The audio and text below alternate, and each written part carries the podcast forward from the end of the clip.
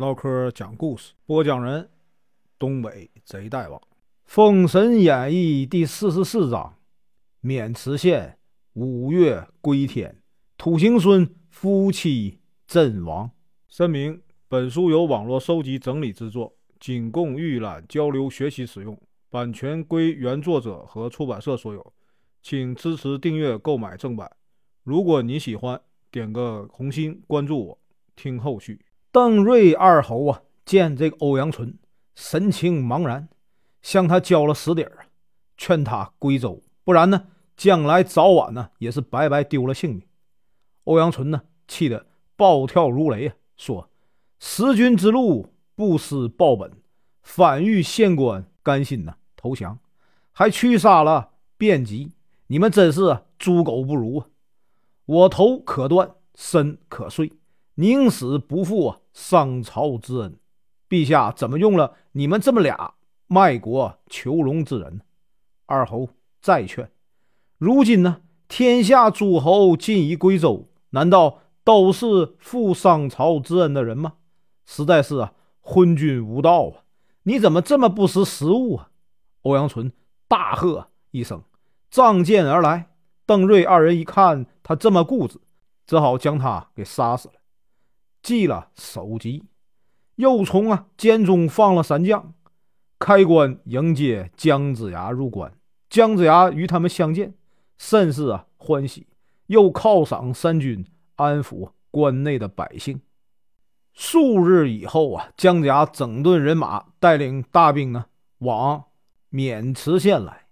过了渑池县呢，就到了黄河了，眼看就要到了孟津会师了。大家呢都很兴奋，一个小小的渑池县，他们呢都没放在眼里。然而呢，此处真有高人呢。姜子牙扎营以后啊，得到了东伯侯姜文焕的求救信，他赶紧呢派这个金吒、木吒去救援。渑池县这边呢，前两阵呢，南宫氏杀了对方的副将王佐，黄飞虎呢杀了郑春。渑池县的总兵张奎啊，大怒，亲自出阵。武王的弟弟姬叔明和姬书生两位殿下纵马出列。张奎呢，刀法举世无双。两人见久战不胜，便虚演一枪，假装逃走。不料呢，张奎的坐骑名叫啊独角乌烟兽，速度快如闪电。姬书明以为张奎中计。正要回手反击，没想到呢，张奎瞬间呢已经到了眼前，真是措手不及，被张奎一刀挥于马下。姬书生啊一惊，也被砍死了。可怜呐，金枝玉叶一起遭殃了。姜子牙大惊，急忙鸣金收兵。众人回去啊，议论纷纷，都感觉这个张奎的坐骑啊快如疾风。此时。北伯侯啊，从黑虎求见。原来啊，他的大兵已经到了孟津，现在特来迎接姜子牙。他听说张奎这样的强悍，打算呢明天会会他。次日，从黑虎、文聘、崔英、蒋雄四人一同来战张奎。从黑虎对黄飞虎有救命之恩，姜子牙提醒黄飞虎也去助战。真是天数已定。五月同上战场，大战这个张奎。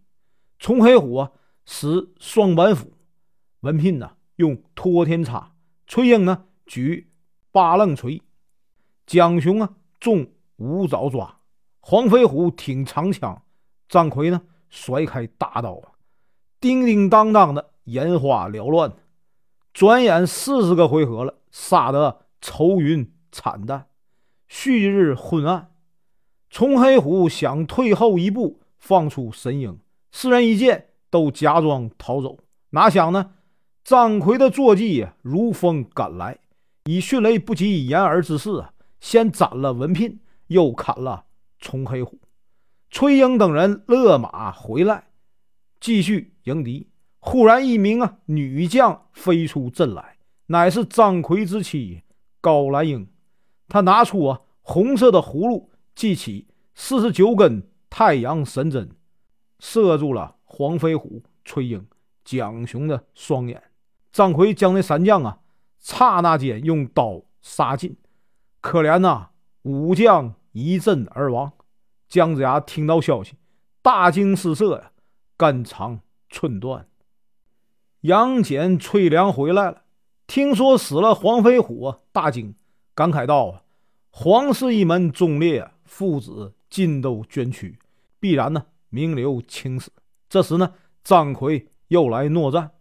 黄飞虎的弟弟啊，黄飞彪急于为张兄报仇，上马挺枪来战张奎。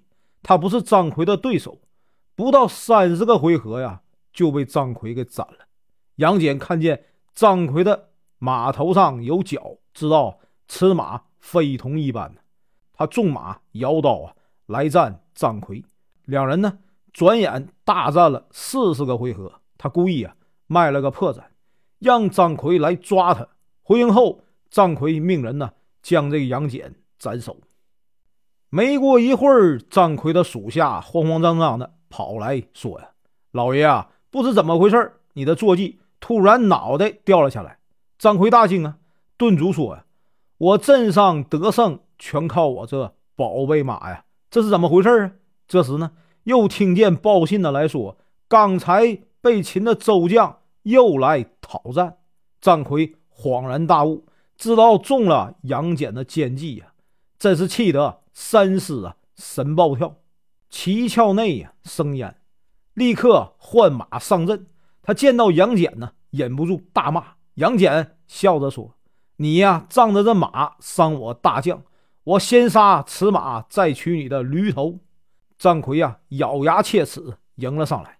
约有二十个回合，杨戬又卖了个破绽，让张奎把自己抓回去了。这次呢，张奎请教夫人如何杀他。高兰英笑着说：“这有何难呢？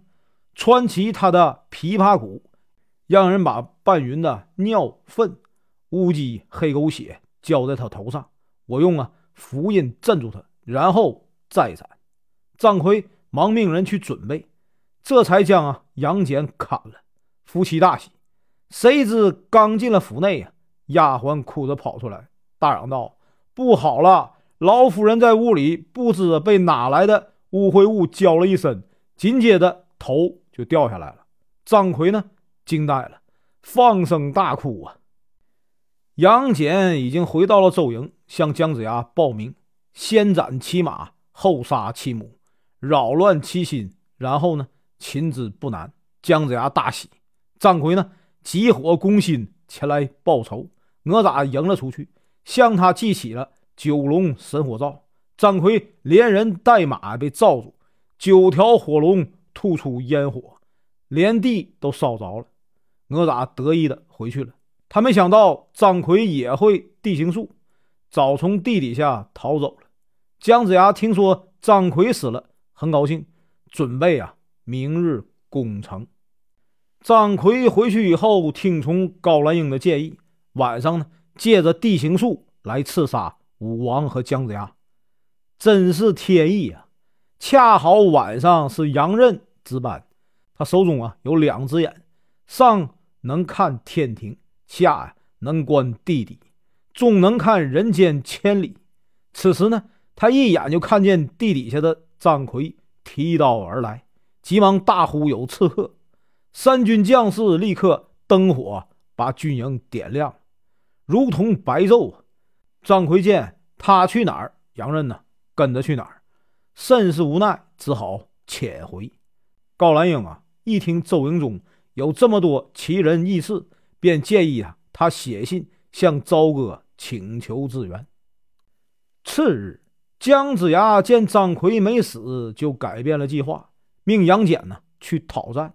杨戬呢正想试试张奎啊是否有地形术，于是呢偷偷啊记起了哮天犬。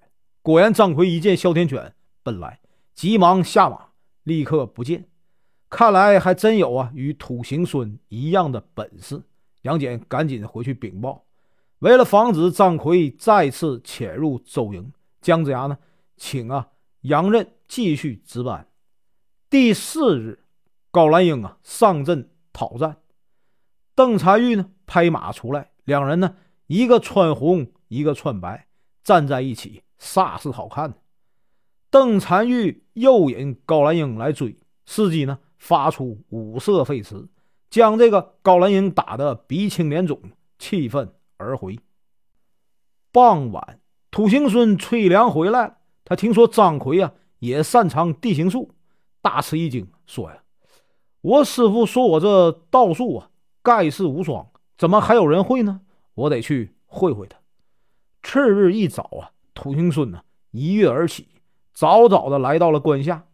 哪吒和杨戬也去助阵。张奎呢见哪吒又记起啊乾坤圈，急忙把身一扭，不见了。土行孙呢也立刻潜入地下追他。两人呢在地底下打了起来。土行孙呢个子小，张奎啊不如他灵活，连连挨打。可是呢，张奎能日行一千五百里，土行孙只能啊一千里，追不上他。张奎啊，这才逃回营去。土行孙回去以后，觉得懊恼。姜子牙说：“当年你师傅擒你，用的是指地成钢法，你把此法学会来，必能擒他。”土行孙连连点头，急忙带着姜子牙的书信呢，直奔夹龙山。张奎逃回去以后啊，正和夫人商量对策，忽见一阵怪风啊！高兰英急忙用钱币一算，立刻知道土行孙前往夹龙山。张奎呢，立刻赶去，打算拦住他，因他一日比土行孙能多行啊五百里，先到了夹龙山。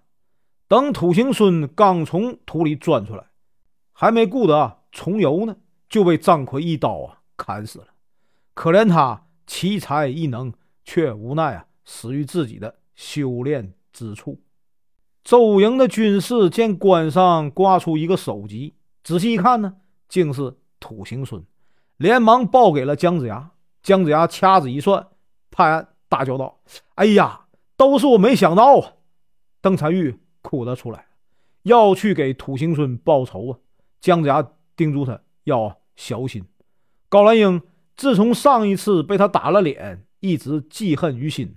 今天呢，撞上了，咬牙切齿地说：“看我今天怎么收拾你！”高兰英啊，上马提刀，系起了红葫芦，四十九根呢，太阳神针霎时飞出啊！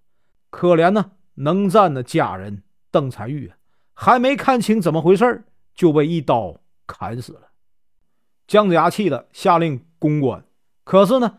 攻了两天也没攻下来，只好作罢。此时啊，赵哥已经接到消息，得知周兵已经过了武关。纣王怒不可遏地说：“呀，我要御驾亲征，以除大患。”钟大夫啊，飞廉连忙拦阻，说：“呀，孟津还有四百诸侯啊围攻，去渑池恐怕腹背受敌，不如啊，重金悬赏，招选豪杰。”几天以后啊，有三个人接榜，分别叫啊袁弘、吴龙和常浩。他们是啊眉山七圣中的三人。